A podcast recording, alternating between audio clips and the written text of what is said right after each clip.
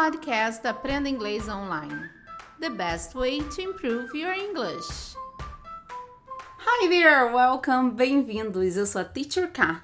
Estamos começando mais um episódio do nosso podcast. E o podcast de hoje vai ser para treinar o nosso listening, a nossa compreensão auditiva, com tutores nativos do Cambly. E você sabia que no Cambly você pode ter uma experiência bem intensa, cultural, com nativos. É, para ter essa experiência, você pode usar o código TEACHERK, TEACHERK tudo junto, e você tem uma experiência totalmente grátis.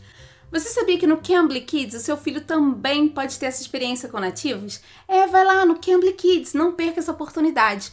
O precinho da aula experimental de 30 minutos é bem especial para você. Então vamos treinar o nosso listening com o tutor do Cambly, o Andrew. Ele vai ler um artigo pra gente e eu vou fazer perguntas sobre esse artigo para treinar, para ver se você tá ligadinho. Vamos lá? Let's go? When 11 year old Carl returned to his primary school in southeast London this week, almost everything had changed. He spoke to the BBC after lessons every day to paint a picture of a school in lockdown. I hadn't put on my uniform in months, and it felt strange. I couldn't wear my tie. The school said it was to avoid any infection from ties dragging across different surfaces. I could only take a bottle of water in with me and no bag. When we arrived at the school gates, we had to queue two meters apart. My mom shouted, Hi, and are you all right? to some of the other parents, but there was no chatting. Before I entered the school building, I had to wash my hands for 20 seconds. We all had our own desk and were sitting apart from everyone else. Once you had chosen your desk, that was yours until the end of term. You couldn't sit anywhere else. There were nine children in my class today. The maximum we can have in our class bubble is 10 and it was made up of a variety of students from different years, six classes. I had a different teacher and teaching assistant. They didn't wear masks, but kept their distance and stayed at the front of the class. At times, they would say, Time for hand sanitizing. Okay, guys, are you ready? Let's start it. Okay, number one. What was the boy talking about? Letter A his first day back to school after vacation.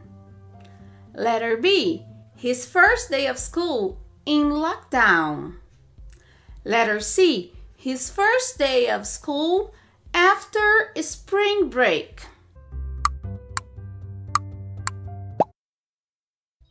When 11 year old Carl returned to his primary school in southeast London this week, almost everything had changed. He spoke to the BBC after lessons every day to paint a picture of a school in lockdown. Okay, guys, letter B is correct. If you got letter B, you're right. Letter B, his first day of school in lockdown. Number two, how long hadn't he put on his uniform? Letter A, in months. Letter B, in years. Letter C, in less than a month.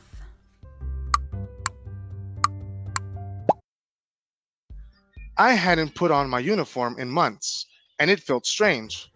Okay, guys, letter A is correct. That's it. In months. Number three. Why couldn't he wear a tie to school? A. It was to avoid any infection from ties dragging across different surfaces. B. It was very old. C. Because his classmates didn't want to wear a tie. I couldn't wear my tie. The school said it was to avoid any infection from ties dragging across different surfaces. Letter A is correct.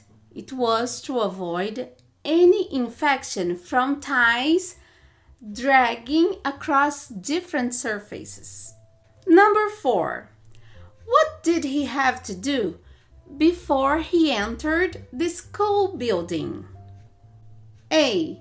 Clean up his shoes. B. Call his mom. C. Wash his hands for 20 seconds.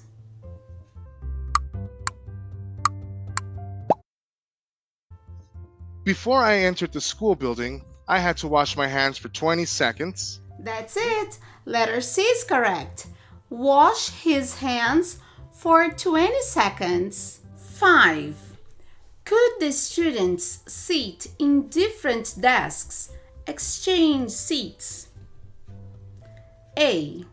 No, it was theirs until the end of the term. B. Yes, with their partners. C. No, it was theirs until the end of the day.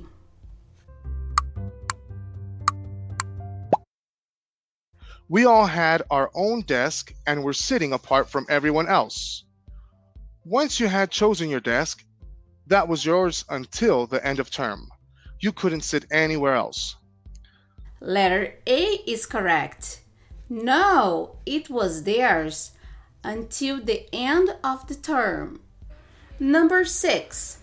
Did the teacher and teaching assistant get close to the students? A. No, they kept distance and stayed at the end of the class. B.